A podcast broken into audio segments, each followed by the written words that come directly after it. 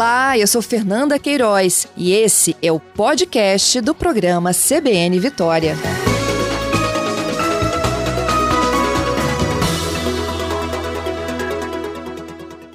Como vocês acompanharam ontem e hoje também com a participação da reportagem, né? Ontem ocorreu um, uma, ontem né, foram anunciadas diferentes é, mudanças em relação à atuação das forças de segurança aqui no estado. A gente falou sobre a volta do BME, com uma entrevista com o governador Renato Casagrande, falamos da criação do Batalhão de Cães, também a divisão né, do Comando Metropolitano, é, concurso para a Polícia Militar, entre outras ações. Hoje a gente vai detalhar um pouco também dessas principais mudanças que envolvem a Polícia Militar. Quem está conosco ao vivo é o secretário de Estado de Economia Economia e Planejamento, Álvaro Duboc. Bom dia, Duboc. Seja bem-vindo aqui ao CBN Vitória. Bom dia, Fernanda. Bom dia aos ouvintes da CBN. Prazer estar com vocês. Bom, vamos começar falando do concurso, né? Que é uma das coisas que os ouvintes mais me perguntaram ontem. Como é que está a organização do concurso? Para quando efetivamente a gente já poderia anunciar os preparativos? Pois é, Fernanda. Então, é, o governador Renato Casagrande, desde que assumiu a gestão, tem, tem buscado, dentro do programa Estado Presente, recompor a capacidade operacional das forças de segurança. Nós ficamos muito tempo sem concurso público, então já realizamos alguns concursos. Então é importante esse que foi anunciado ontem, mais um.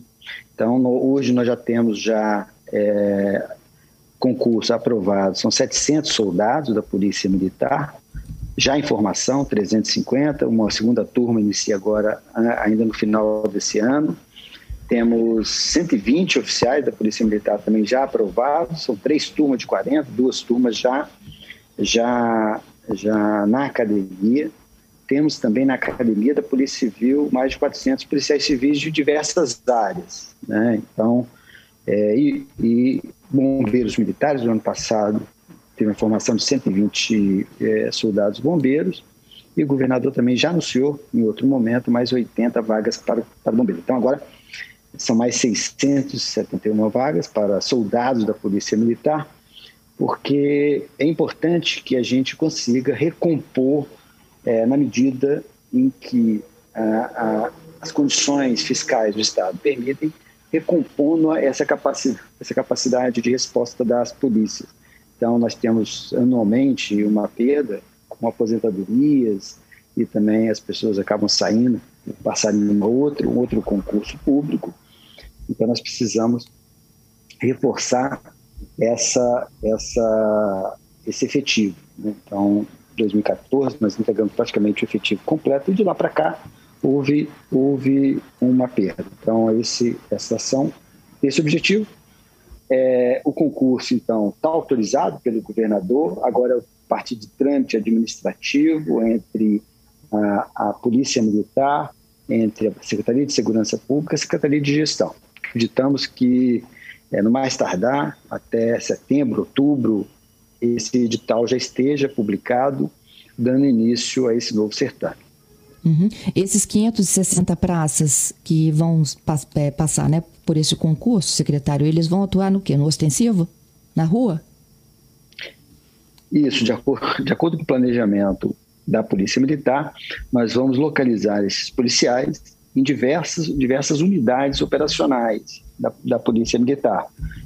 Então, é, sempre fazendo uma análise dentro do programa Estado Presente, né, é, o, o, os indicadores de, de violência e criminalidade em cada município, em cada região do Estado, e nós vamos alocando esse efetivo é, nessas unidades operacionais. Então, respondendo objetivamente, sim, eles vão para a atividade de policiamento ostensivo. Agora, em setembro, a população aqui, sobretudo aqui na região metropolitana, já vai começar a perceber é, um pouco dessa, desse retorno. Então, esses 350 soldados que estão, que estão em formação, e a partir de setembro agora, eles começam a fazer o estágio operacional. É aquele período onde o aluno ainda, aluno ainda não é um, um soldado, ele, ele, ele é, participa da, da, atividade de policiamento ostensivo, né, sob supervisão de um, de um, de um, de um policial superior. Então, esse período agora, a partir de setembro, população já vai ver esses policiais nas ruas em Vitória, Vila Velha, Serra e Cariacica. Então, é a partir do estágio operacional. Então, e na Polícia Civil, são 418 policiais hoje já é, na academia, que vão também nos ajudar a recompor o efetivo. Nós temos delegacia, encontramos delegacia, Fernanda, onde você tem, é, sobretudo no interior, é, um único policial responsável é, por toda a atividade da delegacia. Então, é uma situação bastante difícil, né, do ponto de vista da gestão operacional da Polícia Civil. Então, o governador já tinha anunciado o concurso, está em andamento, os, os alunos estão em formação na academia e vão também é, fortalecer. Ontem, o governador, inclusive, anunciou também uma outra medida, é, são estratégias para que a gente possa, de alguma forma, preencher essas lacunas da ausência de concurso que ficou o Espírito Santo por um período. Então, foi autorizado o pagamento de uma, de uma escala, de uma indenização para o policial civil, no período de folga, ele poder é, trabalhar, seja no plantão, seja numa atividade de investigação, seja numa atividade de polícia judiciária nas nossas delegacias. Então, isso é para a Polícia Civil, não é isso, secretário? Aí, aí eu estou falando da Polícia Civil, exatamente. Isso. Foi uma das medidas anunciadas ontem. E, e, esse plantão é para quê? Para que as delegacias possam ter um tempo maior de, de, de permanência de funcionamento e, e, abertas? É. Nós temos delegacias, por exemplo, vou, a Delegacia Regional de Nova Venécia. Então, há uma reivindicação antiga é, para que essa, essa delegacia possa funcionar 24 horas por dia, né? Como, como são as delegacias regionais é, aqui na região metropolitana, por exemplo. Né? Então, mas nós não temos efetivo, a Polícia Civil não tem efetivo para poder manter esse serviço 24 horas. Então, nós vamos poder é, ofertar essa, essa indenização para o policial no período de folga, ele compor o efetivo para que a gente possa retomar o funcionamento dessa delegacia 24 horas. Dei o um exemplo aqui de Nova Venécia, porque é, um, é de fato uma, uma cidade onde que aqui, na verdade, atende uma região, né? não é somente Nova Venécia. A Delegacia Regional de Nova Venécia atende vários municípios ali no entorno de Nova Venécia e ela nunca funcionou 24 horas. Então, é, então essa é uma medida também para poder fortalecer essa atividade. É, esse incentivo, secretário, é por adesão e não vale só para o interior, vale para a região metropolitana também?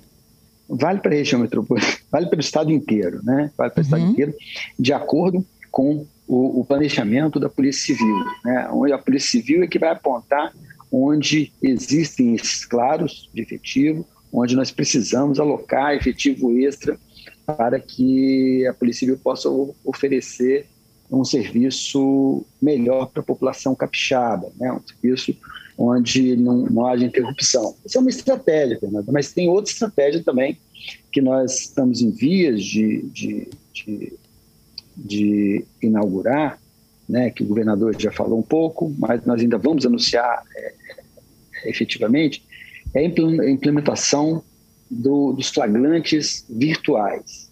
Então, hoje, por exemplo, na região metropolitana, nós temos uma delegacia regional com flagrante, com equipe 24 horas em Vila Velha, em Vitória, em Serra, em Cariacica, em Guarapari, em é, alguns estados já fazem isso.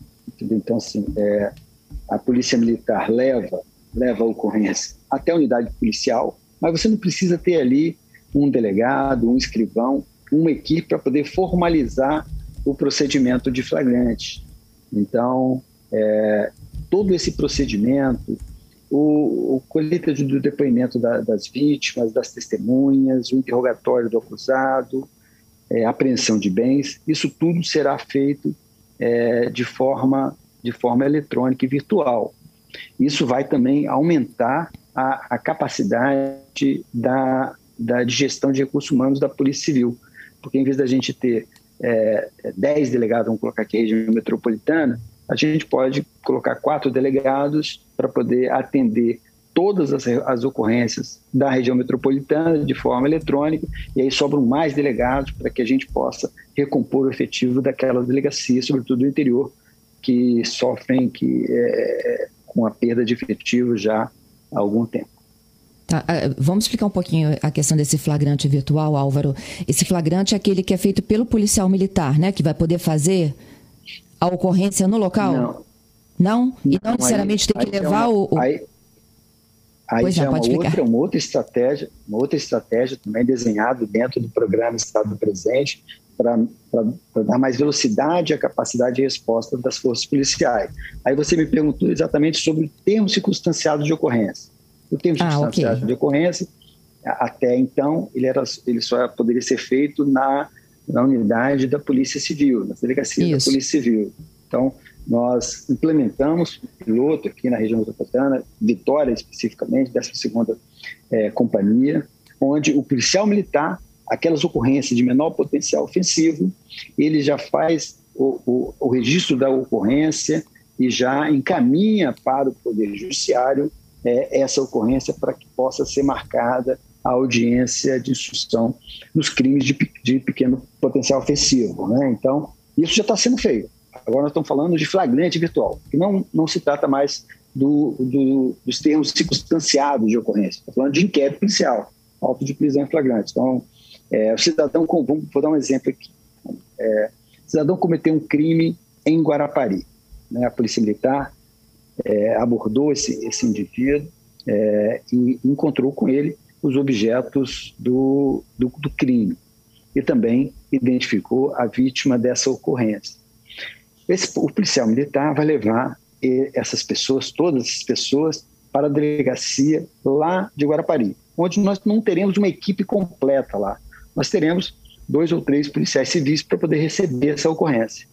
E aí todo, todo o procedimento que é feito presencialmente, ou seja, o delegado e o escrivão é, colhem o depoimento da vítima, colhem o depoimento das testemunhas, o interrogatório do acusado, né, e os encaminhamentos é, é, é, desse, desse indivíduo para audiência de custódia, tudo isso será feito de forma virtual. Então, os delegados, os escrivães estarão é, numa central de inquéritos aqui na, na região metropolitana, fazendo essa, essa vídeo, vídeo audiência com as pessoas que estão na delegacia em Guarapari. Com isso, nós ganhamos em efetivo, ganhamos em, em é, mais policiais, é, delegados, escrivães, para que possam atuar, sobretudo naquelas delegacias distritais, muitas delas foram fechadas por falta de efetivo nos anos, é, alguns anos. Então, é esse o objetivo. Então, são duas coisas distintas. O flagrante virtual Entendi. ainda não está implementado, né? E, mas o termo circunstanciado já está funcionando já em boa parte do estado do Espírito Santo. Uhum. Do BOC, eu queria que a gente explicasse um pouquinho para os nossos ouvintes também, é a volta do Batalhão de Missões Especiais, né? Recentemente eles passaram por uma mudança, né? A Companhia Independente de Missões Especiais. O que muda na prática em relação à volta do BMS? Tem alguma estratégia diferenciada para esse batalhão? É, o Batalhão de Missões Especiais é uma unidade especializada, todas as forças de segurança possuem as suas unidades especializadas, aquelas unidades que têm treinamento mais, mais intenso né, e que estão preparadas para poder enfrentar aquelas situações é, onde o estresse é muito mais elevado, onde o risco para a sociedade é muito maior né? Aquelas situações onde é, o perpetrador tem está tá mantendo preso um refém, ou então tem é, alguma situação com uso de explosivos de, em agências bancárias. Né? Então, são profissionais que estão muito mais bem preparados para poder enfrentar essas situações extremas de, de, de violência. Então, o que muda? O que muda, muda o comando. Né? Hoje nós temos uma companhia independente, onde nós temos um major é, à frente da, da, da e temos um, uma estrutura de comandamento e de, e de gestão operacional, ou seja, de recursos humanos limitados. Então, o batalhão é a maior estrutura da Polícia Militar. A Polícia Militar tem os batalhões, seja os batalhões operacionais, como o primeiro batalhão da região metropolitana, né? É, então, a CIMESP ela deixou de ser batalhão perdeu o efetivo, perdeu o comandamento e, e virou uma companhia independente. E Isso. agora ela volta, essa, essa é, é uma promessa de campanha do governador, volta a ter estrutura é, de comandamento com tenente-coronel, com majores, capitães e um efetivo também maior, ou seja, nós é, ampliamos a capacidade operacional desse grupamento especial tão importante para a sociedade capixaba. Uhum. O, o, batalhão, onde será? Vitória? Hoje ele está em Cariacica, né? Então nós é. vamos manter lá. Está é, tá em Cariacica, nós, nós autorizamos é, duas intervenções de reforma para ampliação e é uma reforma na, na estrutura de treinamento deles na quadra. Essas, essas obras já estão em andamento. Né? Então, isso nós vamos, vai nos permitir, segundo o estudo da própria Polícia Militar, é, mesmo aumentando o efetivo da unidade, manter né, na, no mesmo local o batalhão de missões especiais nesse primeiro momento. Secretário, ainda na, na, no anúncio aí das mudanças para a Polícia Militar, é, foram anunciadas quatro novas companhias independentes, que eu queria que a gente pudesse explicar um pouquinho, né? Porque elas estão em pontos muito estratégicos, Rosa, Nova Rosa da Penha e Cariacica, são Torquato aqui é, em Vila Velha, tem também Jaguaré e Pinheiros, e o desmembramento né, do Comando Metropolitano em dois núcleos. É, essa é uma estratégia de enfrentamento hoje a gangues, ao tráfico de drogas, a essas disputas de facções? É, o programa Estado Presente, ele, ele, ele possui né, é, um, um acompanhamento permanente da dinâmica da criminalidade no estado do Espírito Santo. Então, nós temos especialistas que analisam, junto com o Instituto Jones, Secretaria de Segurança Pública, Polícia Militar, Polícia Civil, Corpo de Bombeiros. Então, especialistas acompanham esses indicadores de forma permanente e nesse processo de acompanhamento nós percebemos que é, algumas áreas necessitam de mais autonomia, autonomia operacional e também de um efetivo maior dedicado para enfrentar a criminalidade naquela, naquelas regiões. Então, no começo do ano, nós enfrentamos, no ano passado, vocês noticiaram que Cariacica vinha, vinha é, sendo objeto de disputa de grupos, grupos criminosos, onde os índices de violência estavam aumentando. Mesmo com a Força Nacional apoiando a Polícia Militar aqui, os índices eles, eles estavam é, um pouco é, é, um pouco maiores do que no ano anterior.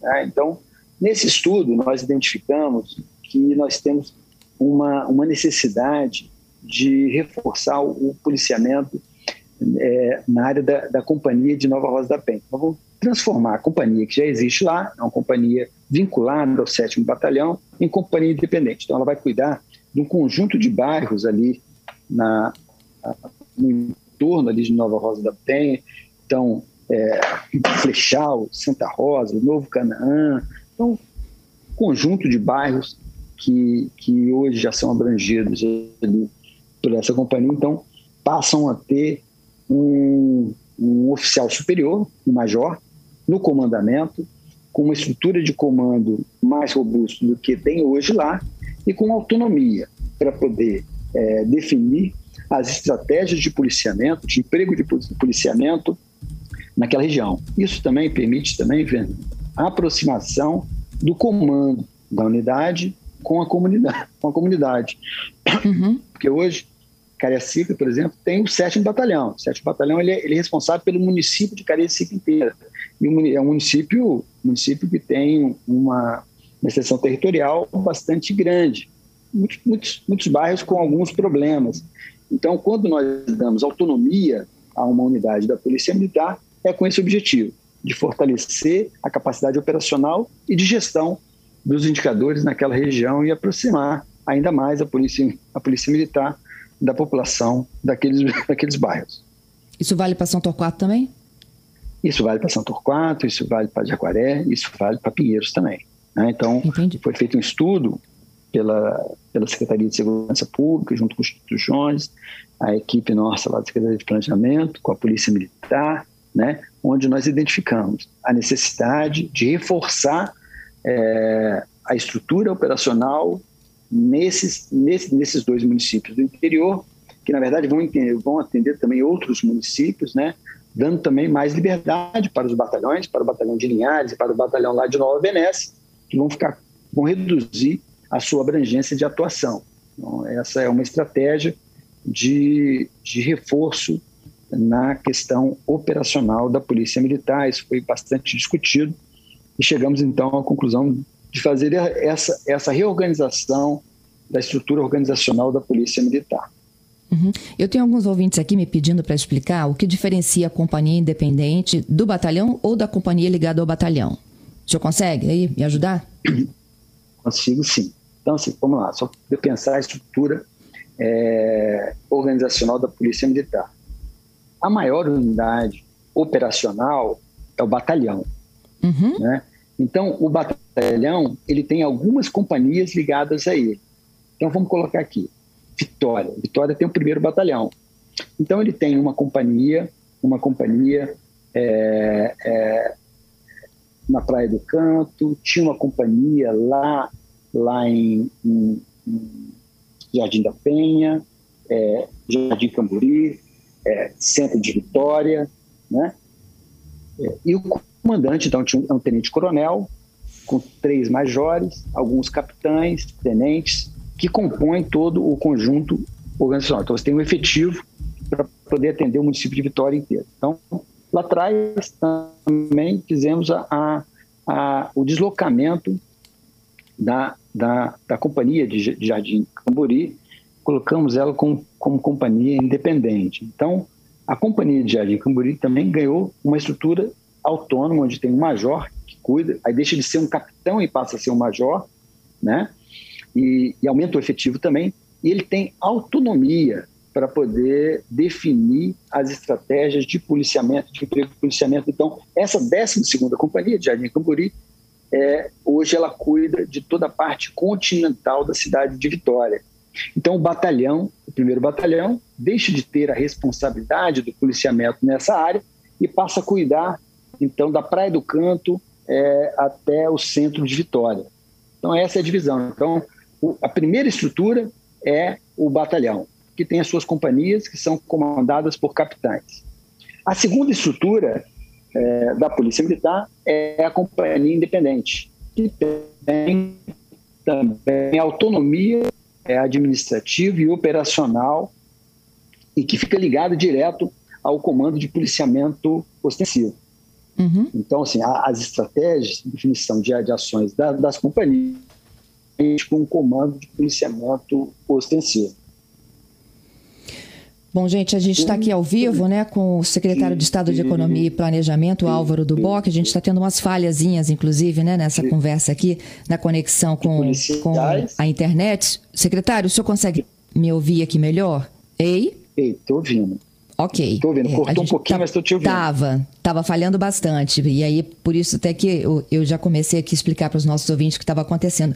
Álvaro, é, enquanto coordenador né, do, do Estado presente, e, e, hoje, né, e falando um pouco dessas mudanças aqui, hoje qual o maior desafio na área de segurança do Estado, do teu ponto de vista? É, segurança pública é um desafio permanente, né, Fernanda? A gente precisa acompanhar é, a mudança da dinâmica da criminalidade de forma é, permanente para que a gente possa fazer é, as alterações e rever as estratégias de, de, policiamento. Hoje, o maior desafio da segurança pública, temos alguns, tá, Fernando? Assim, o, vou citar dois. Né? O primeiro dele é o crime de proximidade. O crime de proximidade é aquele crime que é muito difícil a intervenção do, dos operadores de segurança pública para poder evitar o crime. Aquela discussão é, no trânsito, aquela discussão no bar, é aquela discussão é, por conta de situações é, é, familiares, é o pai com o filho, é o filho com o avô, é o marido com a mulher. Então, esse, esse tipo de crime tem, nós temos percebido que tem aumentado né, nos, últimos, nos últimos anos aqui na Espírito Santo. É uma briga dentro da residência difícil que a estrutura de segurança pública possa intervir e, e evitar que o crime aconteça. Então, esse é um, esse é um uhum. grande desafio. O segundo desafio é a questão do, do, quantitativo de armas e munições que hoje circulam na mão de, de criminosos. Então, com a flexibilização da, do comércio de armas e munições, a gente tem percebido um aumento de armas é, à disposição e esse aumento de armas na mão de criminosos também tem, tem gerado também um maior número de confrontos com as nossas polícias. As nossas polícias têm, têm chegado em alguns ambientes e sendo recebida com, pelos criminosos com bastante hostilidade, tendo que revidar. Então, é, quanto mais armas, tem vários estudos que apontam isso, quanto mais armas estão em circulação, é maior o desafio da segurança pública e também maior é o número de vítimas é, de, de crimes letais. E com relação à presença dessas facções, esses tiroteios que a gente sempre acompanha aqui no noticiário? É, esse também, esse também esse é um fenômeno né, que o Brasil vive, né, e, e, o Espírito Santo é, é, mais recente essa situação, mas nós temos atuado de forma bastante firme né, com, essas, com essas organizações. É, a Polícia Civil acompanha, junto com a inteligência e a Polícia Militar, o movimento desse, desses, desses atores é, e aí também é importante o trabalho de apreensão de armas, que são as armas que alimentam esses grupos, né? Então, é, mas nós temos esses grupos mapeados. Boa parte das lideranças desses grupos estão presas, estão dentro do sistema prisional, algumas recentemente para outros estados. Então, é um trabalho permanente e o objetivo é, é atacar esses grupos, claro, desarmando eles, né, prendendo as lideranças, mas, sobretudo, atacando também na questão econômica desses grupos. Né? A é descapitalizar esses grupos, porque vivem, sobretudo, da, do comércio de, de entorpecentes. Então, essas ações, aí um, um, dos batalhões que foi criado agora pela Polícia Militar também tem esse objetivo, né? Ah, o instrumento, o, o, cão farejador é uma ferramenta muito importante do dia a dia da Polícia Militar. Nós implementamos, então, esse, essa, essa estratégia agora no começo da, da segunda gestão do governador Renato Casagrande, o K9, né, e temos aumentado muito a apreensão de entorpecentes pela Polícia Militar com o emprego desse, desses cães. Então, também o batalhão de cães também vem também poder reforçar é, ainda mais essa estratégia de descapitalizar esses grupos criminosos e aí sim a gente conseguir é, neutralizá-los. Entendido. Secretário, te agradeço pela gentileza, pela participação, por explicar aqui as principais mudanças para os nossos ouvintes. Bom trabalho aí. Obrigado, Fernando. Prazer falar com vocês.